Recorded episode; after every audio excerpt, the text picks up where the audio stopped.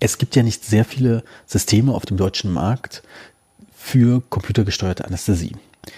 Und vor kurzem ist erst ein ganz neues sogar rausgekommen. Und ich spreche mit einem Zahnarzt, der schon sehr viel Erfahrung hat mit einem bekannten Anästhesiegerät und jetzt vor kurzem darauf gewechselt ist. Der Podcast wird unterstützt von Septodon Deutschland. Vielen Dank dafür. Und diesmal habe ich auch ein Outro eingesprochen, weil nach dem Podcast sind mir noch ein paar Tipps eingefallen zum Thema Anästhesie, die für euch sehr spannend sein können. Viel Spaß beim Hören.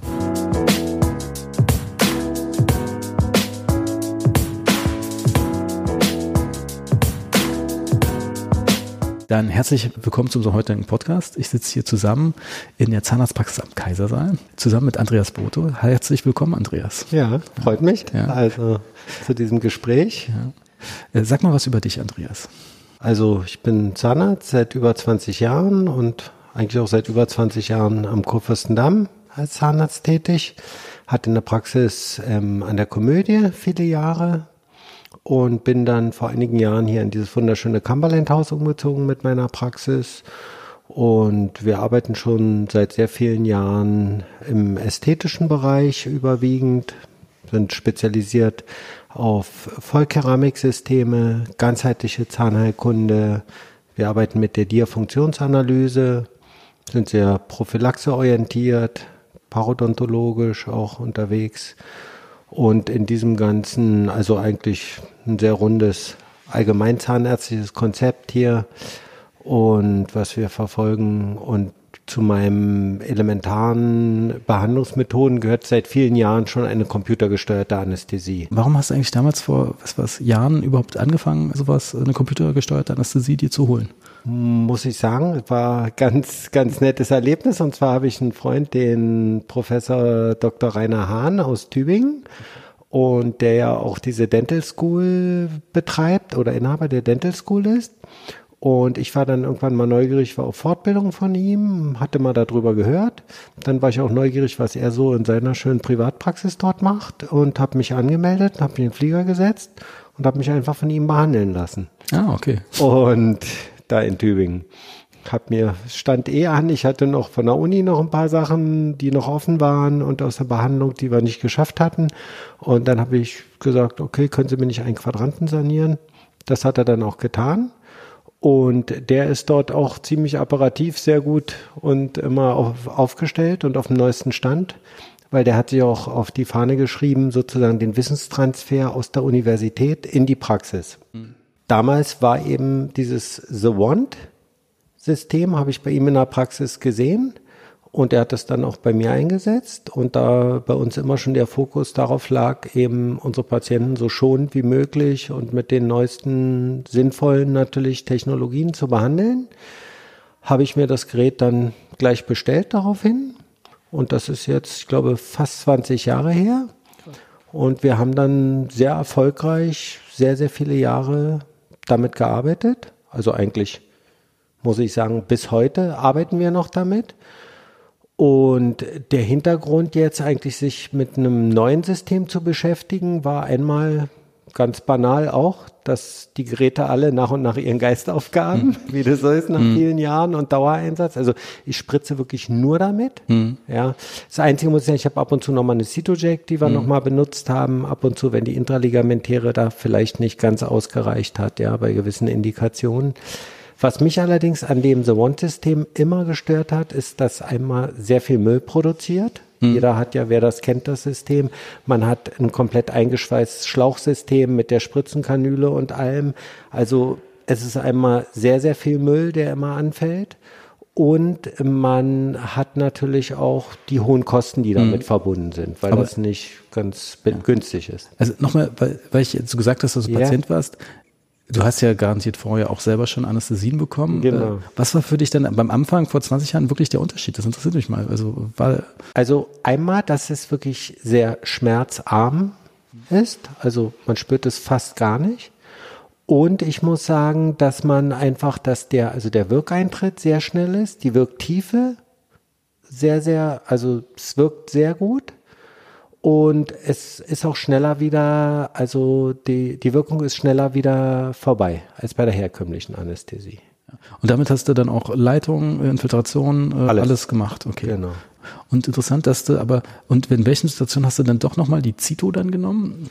Na, manchmal gab's wirklich so, also bei Extraktionen oder wenn man dann doch die Infiltration und die intraligamentäre, die war, muss ich sagen, die war mit der, mit dem The Bond-System manchmal nicht ganz ausreichend. Ja, da braucht es dann doch, also vorwiegend bei Extraktionen, da brauchte man manchmal doch noch ein bisschen mehr Druck, sage ich mal. Ja. Aber du hast jetzt die Extraktion, hast du zum Beispiel jetzt äh, im Mutterkiefer keine Leitung gemacht, sondern wirklich dann eher probiert, den, punktuell den einen Zahn zu machen, oder? Teilweise ja, also es hm. kommt sehr auf die Indikation drauf hm. an, wobei okay. ich sagen muss, also man konnte sogar im Unterkiefer, also eigentlich bis zum Zahn 5, relativ gut auch ohne Leitung behandeln. Das mhm. ist eben, finde ich, auch an einer, Compu einer computergesteuerten Anästhesie.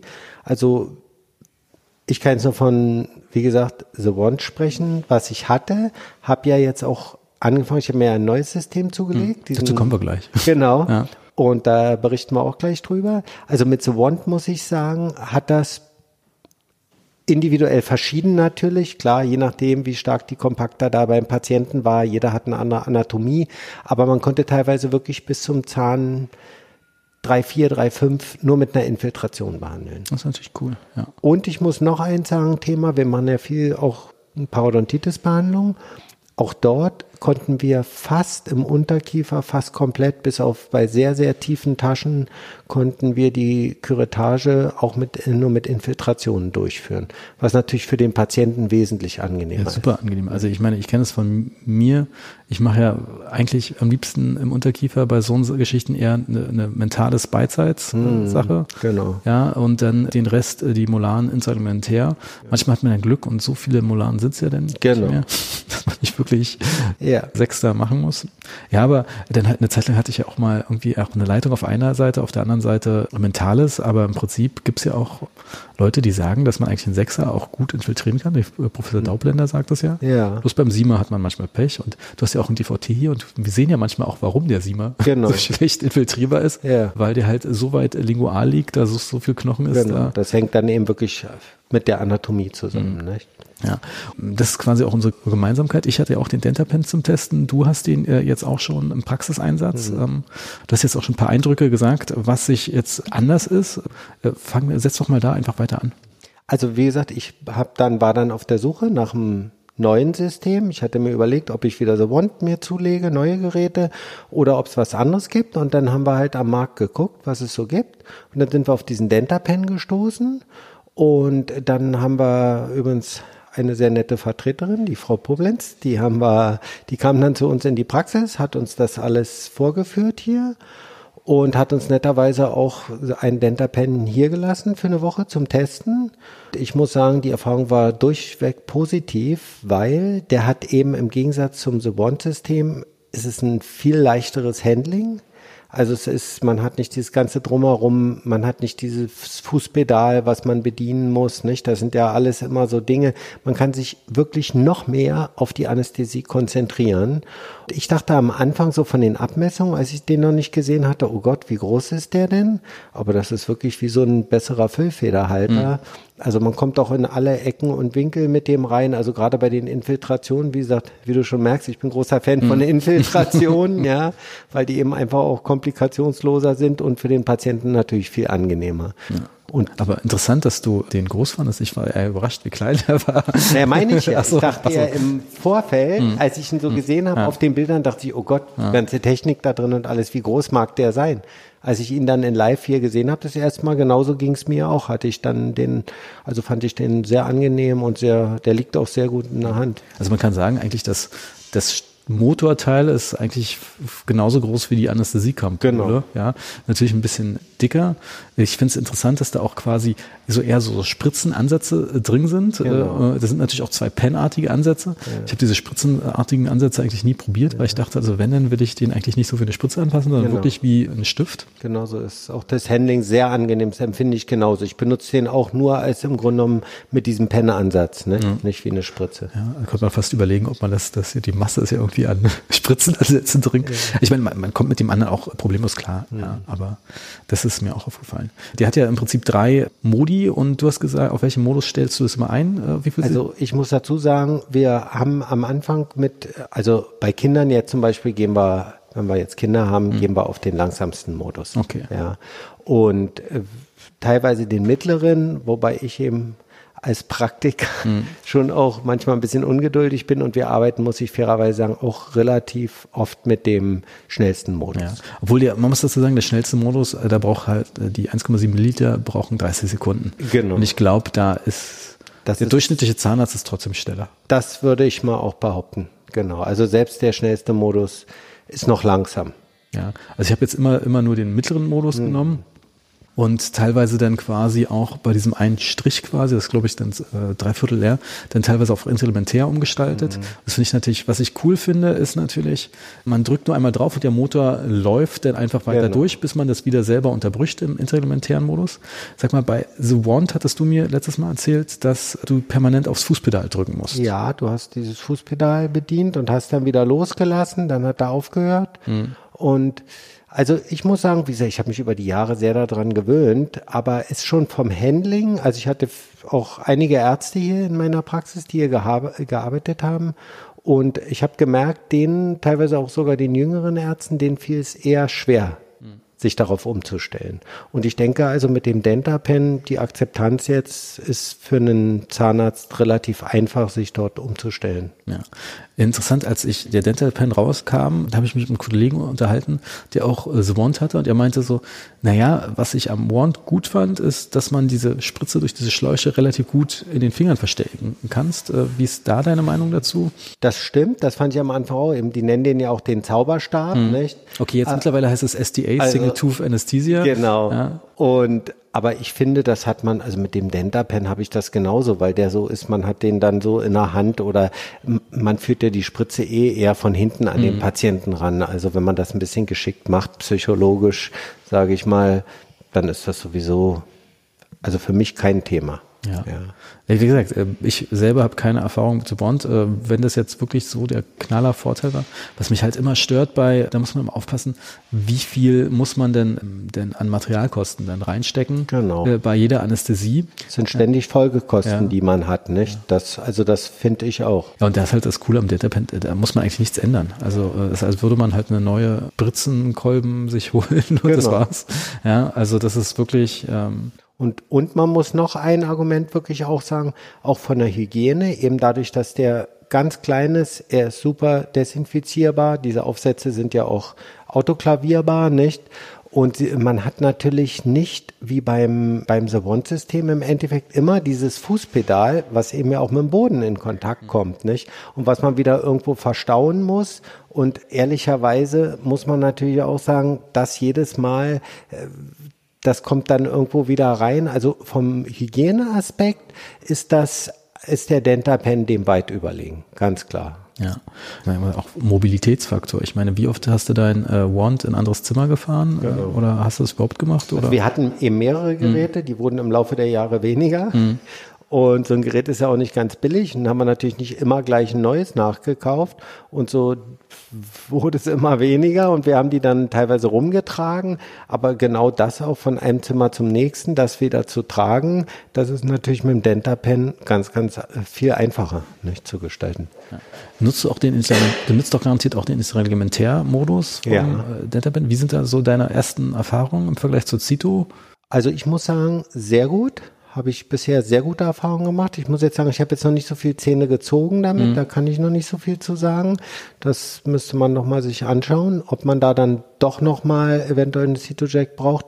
Aber für die Indikation, die ich bisher hatte, hat das sehr gut funktioniert. Mhm. Was ich äh, natürlich cool finde, ist, ich habe ja früher immer beides auf dem Tisch gehabt. Ein Zito, eine normale und dann quasi infiltriert, bukal und dann äh, palatinal oder lingual dann nochmal ein bisschen nachanästhesiert, genau.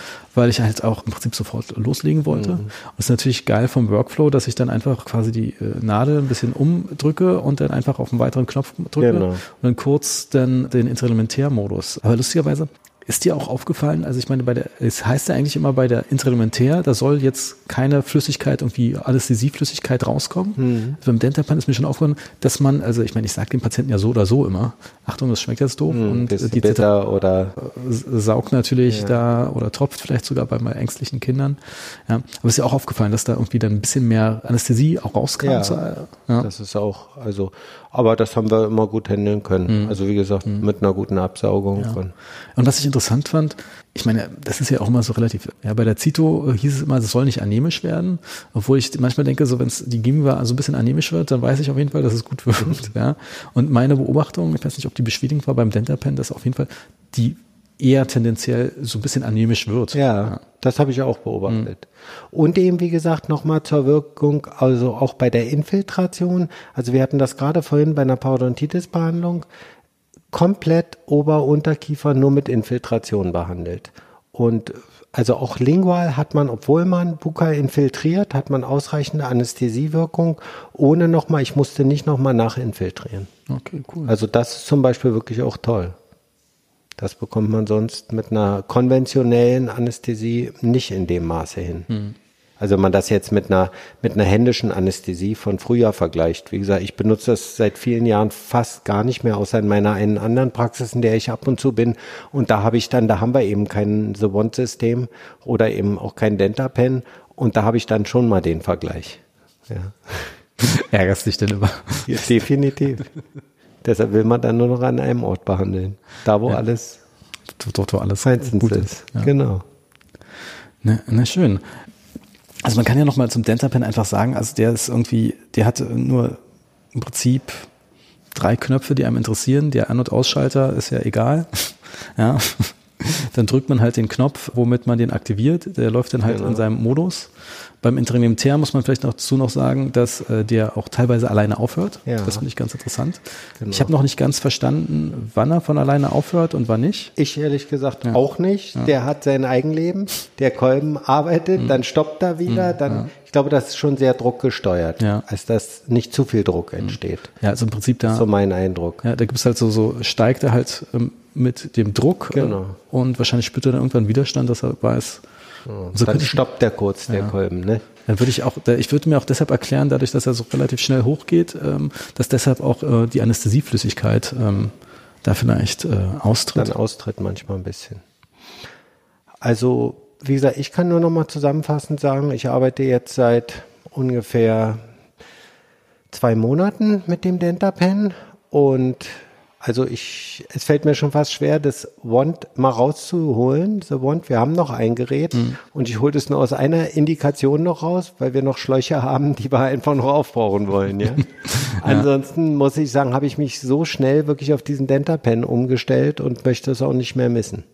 Hattest du mal irgendwie Feedback von Patienten bekommen, äh, die jetzt zum Beispiel vorher The Wand waren und jetzt Dings, haben die irgendwas, einen Unterschied gemerkt? Also das jetzt nicht, weil The Wand waren die auch schon immer sehr begeistert, weil das wirklich auch eben sehr schonend war. Aber ich muss sagen, also ich habe jetzt auch mit dem Dentapen wieder, die Patienten sind immer begeistert hm. von der Anästhesie. Ich finde es ja so, es hat ja so ein kleines Rauschen, dass sie mich manchmal fragen, was ist, ist das überhaupt? Genau. Ja, Das ist das summt so ein bisschen hm. wie eine Biene. Ich hm. sage denen, das ist vielleicht nochmal ganz interessant. Also meine Wand-Patienten, die ja alle jahrzehntelang The Wand gewöhnt sind, da spricht ja immer, man kann ja bei The Wand einstellen, wer das System kennt, da zählt eine englische Stimme rückwärts. Ja, das hat sowas Technisches. Fand ich auch mal gar nicht so schlecht. Ja, aber man musste hinten nicht. Das gucken. hat The Wand drin, aber STA nicht mehr. Das Ach, STA hat das nicht. Hat das mehr. nicht mehr, nee. Okay, das ist ja interessant, weil das, ich habe noch sozusagen die, die alte Generation The Wand. Und jetzt sind natürlich meine Patienten diese Stimme gewöhnt immer, ja, die immer rückwärts zählt. Und ich sage ihnen, ja, wir haben jetzt was ganz Neues, den Dentapen, der summt wie eine Biene, sage ich immer zu den Patienten. Der hat auch so ein, aber es ist sehr angenehm, ja, das hat so ein Zzz, nicht und dann stoppt er und dann und dann ist der Kolben zu Ende und dann fährt er wieder zurück. Also es ist sehr, sehr ein ganz tolles System. Und vielleicht nochmal so zum Abschluss, was ich als Praktiker auch anmerken würde, ich finde eben auch diese auch The Wand damals, muss man schon sagen. Jetzt eben der Dentapen, für mich wirklich das modernere und durchaus praktikablere Spritzensystem hat einen immensen Marketing-Effekt. Das muss man nochmal ganz klar sagen, weil für die Patienten natürlich, ich habe auch immer meinen Ärzten, die ich ausgebildet habe, gesagt, die Visitenkarte des Zahnarztes ist doch für uns die Anästhesie. Fast mhm. jeder Patient hat Angst. Ne? Der, Gute, der Gutowski hat es ja selber gesagt. Der Patient weiß eigentlich nur, ob man gut spritzen kann oder nicht. Genau. es ist doch auch so. Ich meine, am Ende, wenn der Zahn dann betäubt ist, was der da bohrt, ist eh schwierig für einen Laien zu beurteilen. Aber wenn diese Anästhesie schon mal so perfekt ist, Nummer eins, dass man sie fast gar nicht merkt, und Nummer zwei, dass die Anästhesietiefe so gut ist, dass der Patient sich eben wirklich auch entspannen kann. Das erzeugt Vertrauen. Und wenn er dann rausgeht und wenn man das auch noch ein bisschen mit drei Worten kommuniziert, dann finde ich, ist das ein extremer Mehrwert für die Praxis, für den Behandler, für das ganze Team. Ja. Hm. Lass uns gleich nochmal wirklich durchsprechen, die kleinen Arbeitsschritte, die kleinen Tricks, die du hast, wenn du sowas mhm. einsetzt. Dann zum Beispiel, ich meine, als ich früher dann immer ganz konventionell gespritzt hat, habe ich es im Prinzip so hinbekommen, dass ich dann irgendwie so vorher mit dem Finger äh, auf die Stelle gedrückt mhm. habe, wo ich anästhesiere, dann so ein bisschen an der Lippe gezogen äh, und dann eher einsteche in den Moment, wo sich das entspannt. Mhm. Und interessanter, das ist alles noch, habe ich alles schmerzfrei hinbekommen, also mhm. ohne Oberflächenanästhesie genau. und sonst was. Aber was sie dann bei der konventionellen Gema ähm, immer gemerkt haben, egal wie sanft ich raufgedrückt habe auf den Kolben, ja, immer den ersten Druck. Und ich weiß nicht warum. Und das war meine erste Beobachtung im Dentapen, dass genau dieser Punkt nicht war. Und das, das fand ich spannend. Ja, das stimmt. Das ist auch so, mhm. weil man hat nicht diesen, in dem ersten Moment, wenn man das Depot anfängt zu setzen, dass plötzlich so ein Druck im Gewebe entsteht. Ich meine, wir sind ja hier auch noch so krank, also wir machen wirklich bei jedem Patienten vorher Emlergel auch noch mhm. auf die Einstichstellen. Also das, wir übertreiben das halt so, wir wollen halt, dass wirklich die Patienten. Jetzt nochmal, was ist Emlergel? Für also Ober, eine Oberflächenanästhesie okay, im Grunde genommen. Wir anästhesieren immer die Einstichstellen vorher noch mit, mit Gel, damit eben wirklich für den Patienten, dass die möglichst nicht mal den Einstich spüren. Und dann arbeite ich genau auch mit der Technik, entweder dem Patienten zu sagen, also besonders auch bei einer Leitung, weil eine Leitung ist ja immer, wenn man mal eine setzen muss, das ist doch die unangenehmste Variante in der Regel der Anästhesie, dass ich sage, atmen Sie bitte kurz ein und jetzt schnell ausatmen. In dem Moment steche ich ein. Das sind ja so die kleinen zahnärztlichen Tricks, glaube ich, die wir alle haben. Mhm. Oder dass man an der Lippe wackelt ordentlich und in dem Moment dass man in dem Moment dann schnell einsticht, wenn man gerade am richtigen Punkt des Wackelns ist. Das ist halt so die Kunst des des Zahnarztes. Ja. Nicht? Nee, ein befreundeter Kollege von mir bittet die Patienten kurz bevor Einstich die Augen zu öffnen. Mhm. Also genau das Gegenteil, was ja. man sonst sagt, damit die so ein bisschen aus ihrer kleinen Musterunterbrechung haben. Mhm. Ja. Andreas, du hattest mir gesagt, dass du Septanest spritzt, was ja Artikain ist. Okay, aber nimmst du 1 zu 200.000 oder 1 zu 100.000 eher? Nee, wir arbeiten eher mit 1 zu 200.000. Ja, okay. Ich meine, ich, ich habe mal auf einer Fortbildung von Frau Daubländer gehört, dass 1 zu 200.000 immer am besten, prognostizierbarsten und immer gleich funktioniert, ja. während bei uns 1 zu 100.000 eher so ein bisschen eine Welle ist. Also, dass manche das sehr schnell abbauen und manche ja. ewig damit zu tun haben. Ja. Wie ist deine Erfahrung? Also ich meine, ich seit, was lustigerweise, ich habe ja die Praxis gewechselt, das ist erst chirurgisch. Mhm. Das erste, was ich gesagt habe, ich brauche 1 zu 200.000. Mhm. Und äh, dann habe ich das natürlich auch bekommen. Ja. ja. Ist auch nicht ohne. Also ich habe auch lange Termine teilweise. Mhm. Ja. Bei der Leitung habe ich noch so ein kleinen extra Ding, dass ich dann, ich hatte lange Probleme mit der Leitung, bis ich dann irgendwann mal die Akinosi-Leitung bekommen hat. Da spritzt man quasi in einer anderen Stelle. Ist, manche nennen es auch eine Art Leitung ohne Knochenkontakt. Das finde ich ganz angenehm. Aber warum finde ich das angenehm? Manchmal muss er trotzdem nach einer Stunde nachanästhesieren. Ja. Äh, das ist der Nachteil von 1 zu 200.000 dann kann man das natürlich gut unter Kofferdamm mhm. noch machen, weil man sich eher an den äh, Bukalkorridor der Oberkiefermolaren orientiert ja. und da so ein bisschen blind reinspritzt. Aber dann ist es für mich einfach einfacher. Lustigerweise, die wird auch gerne empfohlen, wenn die erste Leitung schief geht, dass man eine Akinosi-Leitung macht, ja. weil der Nerv vielleicht weiter oben ist. Okay. Ja. Das ist einfach eine andere, nochmal eine, eine Stelle, eine andere, an der man ja, anästhesiert. Ja, ähm, also ich kenne die nicht persönlich, ja, die, muss ich sagen. Das ist, das ist, äh, in Deutschland ist die komplett unbekannt. Ja. Lustigerweise steht die bei Wikipedia unter Leitungsanästhesie. Ja, ja da gibt's noch die Gau Gates und die Akinosi waren irgendwas Blog. Und die steht nicht im Schwänzer Ehrenfeld. Also die ganzen Standardbestände ignorieren die. Aber es gibt ein tolles YouTube-Video zur Akinosi-Leitung so aus den 70ern, Amerikaner so, ja. so da erst hier am, am Schädel und dann, das ist ja, und das ist our landmark hier. Und, und ja, da schicke ich die mal. Geht das Depot hin, ja, gerne. Guck ja, also ist interessant. Also man so ein bisschen ins Blinde. Mhm. Ein Patient muss sich, muss ich auch mal sagen, das ist für sie fühlt sich das für oben an, ist aber für unten. Mhm. Ja. ja, weil Patienten sind ja bestimmte Sachen so gewöhnt. Man muss natürlich aufpassen, dass man keinen Muskel erwischt. Also ja. die Anästhesienadel muss man ein bisschen knicken, damit man da vorbeigeht am aufsteigenden Ast und so weiter. Ja, aber ich finde das äh, viel, viel angenehmer. Mhm. Aber wie gesagt, in Kombination mit einer instrumentären, die wirkt dann sofort, die andere dauert ein bisschen zum Nachwirken, finde ich relativ gute Kombination. Ja. Na cool. Ja, schön. Finde ich sehr, sehr spannend. Vielen Dank. Ja. Aber jetzt noch eine Frage zum Schluss. Sind eigentlich die Restaurationen noch im Mund von Professor? Sind? Sind, okay. Ja, ja. Alle noch drin? Alle noch drin. Ja. Ich habe sogar noch Restaurationen aus dem Staatsexamen. Echt? Noch. Ja. Okay, krass. Wahnsinn. Ja, gute Arbeit. Ja, das ist. Und wir sind heute auch noch sehr eng befreundet. Ja, das ist. Das, trotz der Zahnbehandlung oder der Zahnbehandlung. Ja, man weiß es nicht. Dennis, vielen Dank. Okay, super. Tschüss. Danke dir für das tolle Gespräch.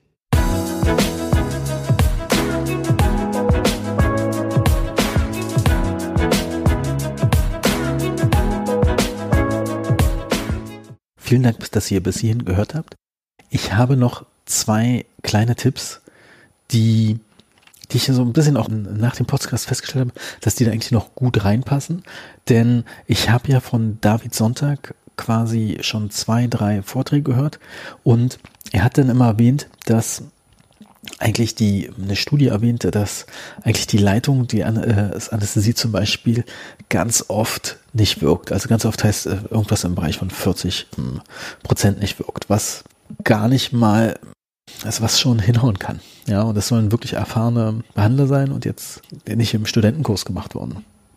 Ja, und dann wurde dann immer äh, in seinem Vortrag, er hat vor kurzem auch für VDW ein Webinar gemacht, hat er dann auch gesagt, welche Mittel man nehmen kann, damit die Anästhesie besser wirkt. Und ein Mittel, das ich immer gerne nehme, das habe ich quasi von Kinderzahnärzten übernommen, das da wird gerade bei so ganz empfindlichen MIH-Zähnen vorher Ibuprofen verabreicht, also eine Stunde vorher und teilweise bei den krassen MIH-Fällen haben die so ein 24-Stunden-Protokoll, dass die 24 Stunden vorher vor der Behandlung 400 oder 800 Milligramm Ibuprofen nehmen und das alle acht Stunden, damit auch wirklich der Zahn das, äh, relativ schmerzfrei ist, das Entzündungslevel gesunken ist und dadurch die Anästhesie gut wirkt. David Sonntag hat aber noch zusätzlich einen anderen Tipp gegeben, nämlich Ibuprofen funktioniert zwar gut, aber auch nicht so 100, ist jetzt auch nicht das Beste in seinen Studien. Das Beste ist, dass man einfach ein Dextromethason spritzt. Und zwar hat er in dem allerersten Vortrag, den er gesagt hat, hat er gar kein Produkt gesagt, aber später dann schon, das ist Dexter Ratiofarm 4 Milligramm, das er spritzt, wirklich auch infiltriert er auch im Unterkiefer das und dadurch, dass es so krass entzündungshemmend ist, soll es gut funktionieren. Und ich hatte vor kurzem einen Fall, es ist ja auch, sagen wir so, es ist ja auch mal schwierig, einen Fall zu haben, wo man sagt, okay, ich weiß jetzt, wusste, das hat beim ersten Mal nicht funktioniert, jetzt habe ich das benutzt und plötzlich funktioniert es. Das ist immer schwierig zu sagen. Und da hatte ich einen Patienten, wo ich wusste, dass es eine tiefe Karies ist.